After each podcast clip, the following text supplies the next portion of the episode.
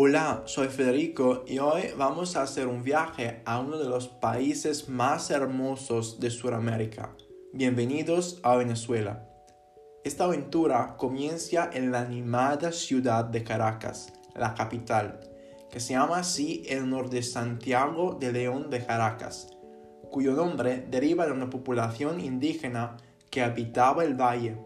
Y desde el siglo XIX la ciudad es considerada el centro del poder político y naturalmente económico de Venezuela.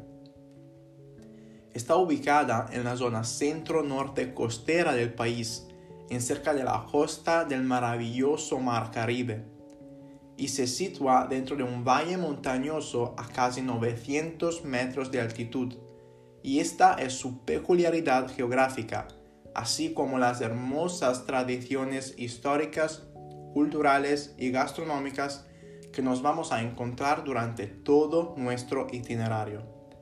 Para el transporte, la autopista Caracas-La Gaira sirve como principal vía de comunicación entre la ciudad y el estado costero de La Gaira, así como el Aeropuerto Internacional Simón Bolívar de Maiquetía.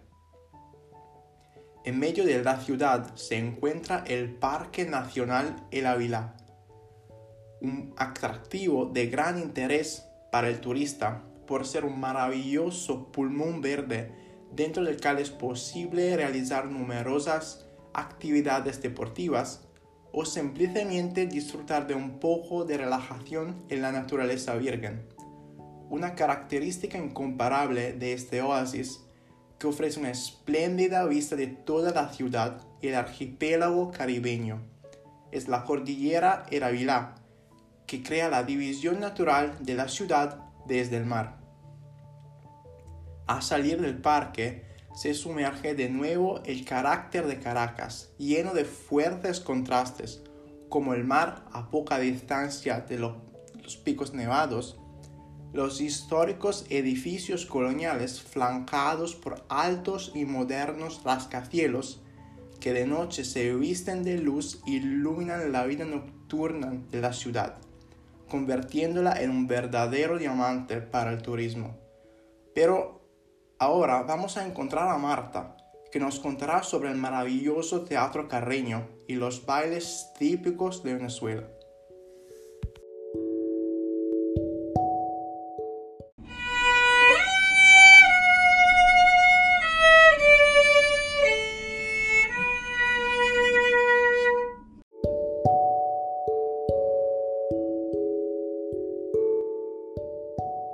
El Teatro Teresa Carreño es parte de un complejo cultural y se considera que es uno de los más importantes de América Latina, el segundo más grande de América del Sur y el mayor de Venezuela. Su origen se remonta al sueño del insigne músico Pedro Antonio Ríos Reina, promotor de un proyecto para construir una sala de conciertos que fuese la sede de la Orquesta Sinfónica Venezuela. En el ocaso de los años 60, la idea ya había cobrado suficiente vigor para convertirse en obra. Debido a las exigencias del espectáculo moderno que no podía cumplir a cabalidad de los teatros existentes, el nacional y el municipal. Está ubicado en el corazón cultural de Caracas. En sus eh, alrededores más inmediatos están la Plaza de los Museos, el Parque Los Caobos, la Universidad de las Artes, entre otros. El imponente edificio se hace integrando el concreto a la naturaleza y a las artes plásticas. Enormes columnas y techos hexagonales casi superpuestos entre sí hacen que la majestuosidad de esta edificación de arquitectura de naturaleza pluralista y de integración espacial sea única en su estilo. Tiene dos salas principales, José Félix Rivas y Ríos Reina. El teatro lleva su nombre en honor a la insigne pianista venezolana Teresa Carreño. El Salón Ríos Reina tiene capacidad para 2.400 personas.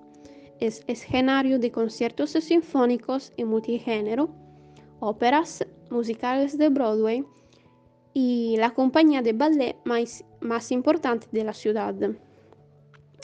La sala José Félix Ribas fue diseñada para música sinfónica y de cámara. Dada su intimidad, podría describirse como un espacio de estudio. El teatro cuenta con dos compañías estables de prestigio, el coro de ópera Teresa Carreño y el ballet Teresa Carreño, que fue dirigido hasta el año 2002 por el coreógrafo y maestro Vigente Nebrada, para posteriormente ser una compañía dirigida por un cuerpo colegiado y apoyada por la figura de un gerente a partir del año 2005 hasta la actualidad. La particularidad de esta compañía reside en su permanencia en el teatro como un cuerpo de danza estable, financiado directamente por el Teatro Teresa Carreño con recursos del Estado. El teatro tiene una decoración extraordinaria con bellas obras de arte. Hay algunas obras maestras importantes del escultor venezolano Jesús Rafael Soto y también hay grandes artistas con presencia en el complejo cultural como Erlingo Loe, Colette de Lausanne, Jorge Pizzani y Vincenzo Geminto.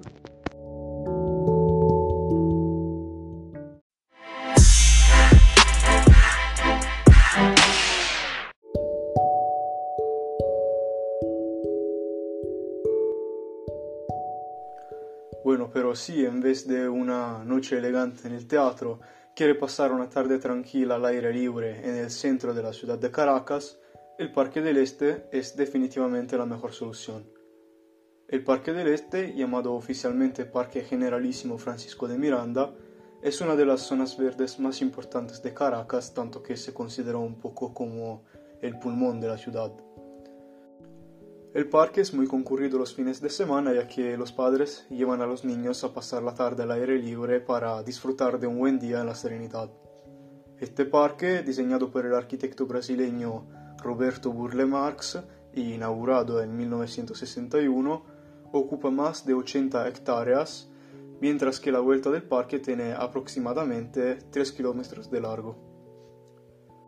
El parque está dividido en tres zonas un campo abierto de hierba, un bosque tropical con senderos y por último jardines pavimentados con mosaicos y fuentes.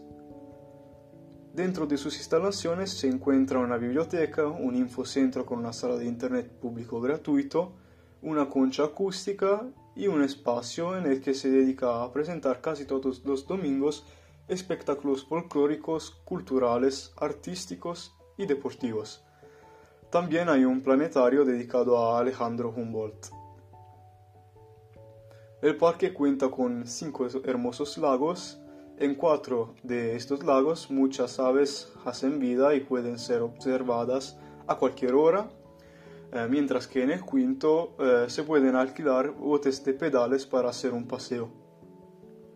El Parque de Lette también es un zoológico donde se combinan los animales libres y en jaulas.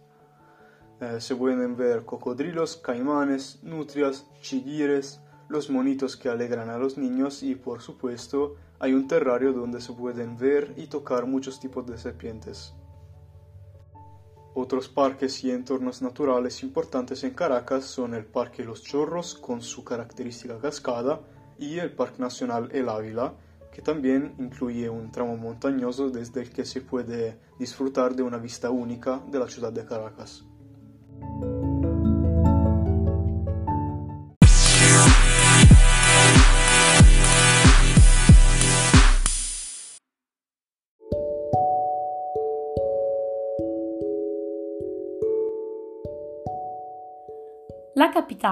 Ofrece muchos lugares donde las personas, jóvenes y no, pueden encontrarse, pasear y disfrutar de la paz y tranquilidad.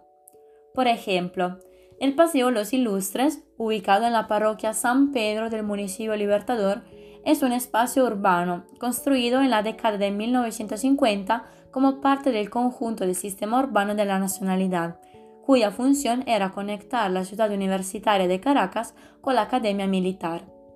Fue proyectado por el arquitecto Luis Malaucena y construido entre los años 1945 y 1953 e inaugurado por el presidente Marcos Pérez Jiménez en 1956. Erigido como homenaje a los hijos ilustres de la nación venezolana. Diseñado en estilo neoclásico, pretende ocupar, dentro de la geografía urbana de Caracas, el lugar que los campos elíseos ocupan en París. Está conformado por fuentes, jardineras, jardines y espejos de agua en todo su recorrido, y es muy empleado por los caraqueños en carreras, caminatas y paseos ciclísticos. Paseos Los Próceres es uno de los lugares públicos de Caracas más interesantes fue construido bajo el gobierno de Marcos Pérez Jiménez, formando parte de lo que se llama el Sistema de la Nacionalidad, que tiene un eje vial que se inicia en la Plaza de las Tres Gracias, al lado de la Universidad Central de Venezuela, sigue hacia el monumento a los símbolos y termina el monumento a los próceres. Fue creada para representar a escala urbana la institución militar venezolana, conformada por varios elementos enlazados por un gran eje vial y peatonal que articula el complejo ceremonial estructurado por el gran patio de honor como punto culminante y receptor del eje. El paseo Los Próceres empieza con el monumento a los precursores y termina con el monumento a los próceres. En el primero se observa un indio que se ergue en su caballo, elaborado en bronce, en medio de una plataforma y base de mármol custodiada por dos leones.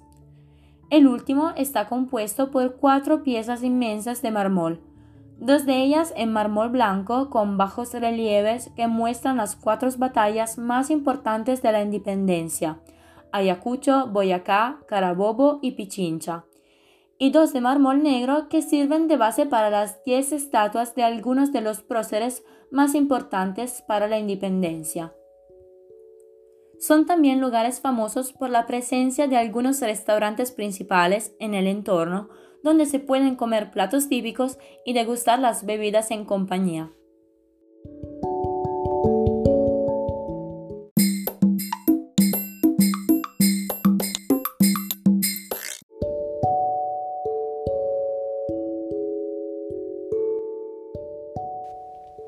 Caracas es una ciudad maravillosa y su cocina es generalmente muy apreciada, porque los productos son muy variados, puesto que combinan elementos aborígenes europeos y africanos.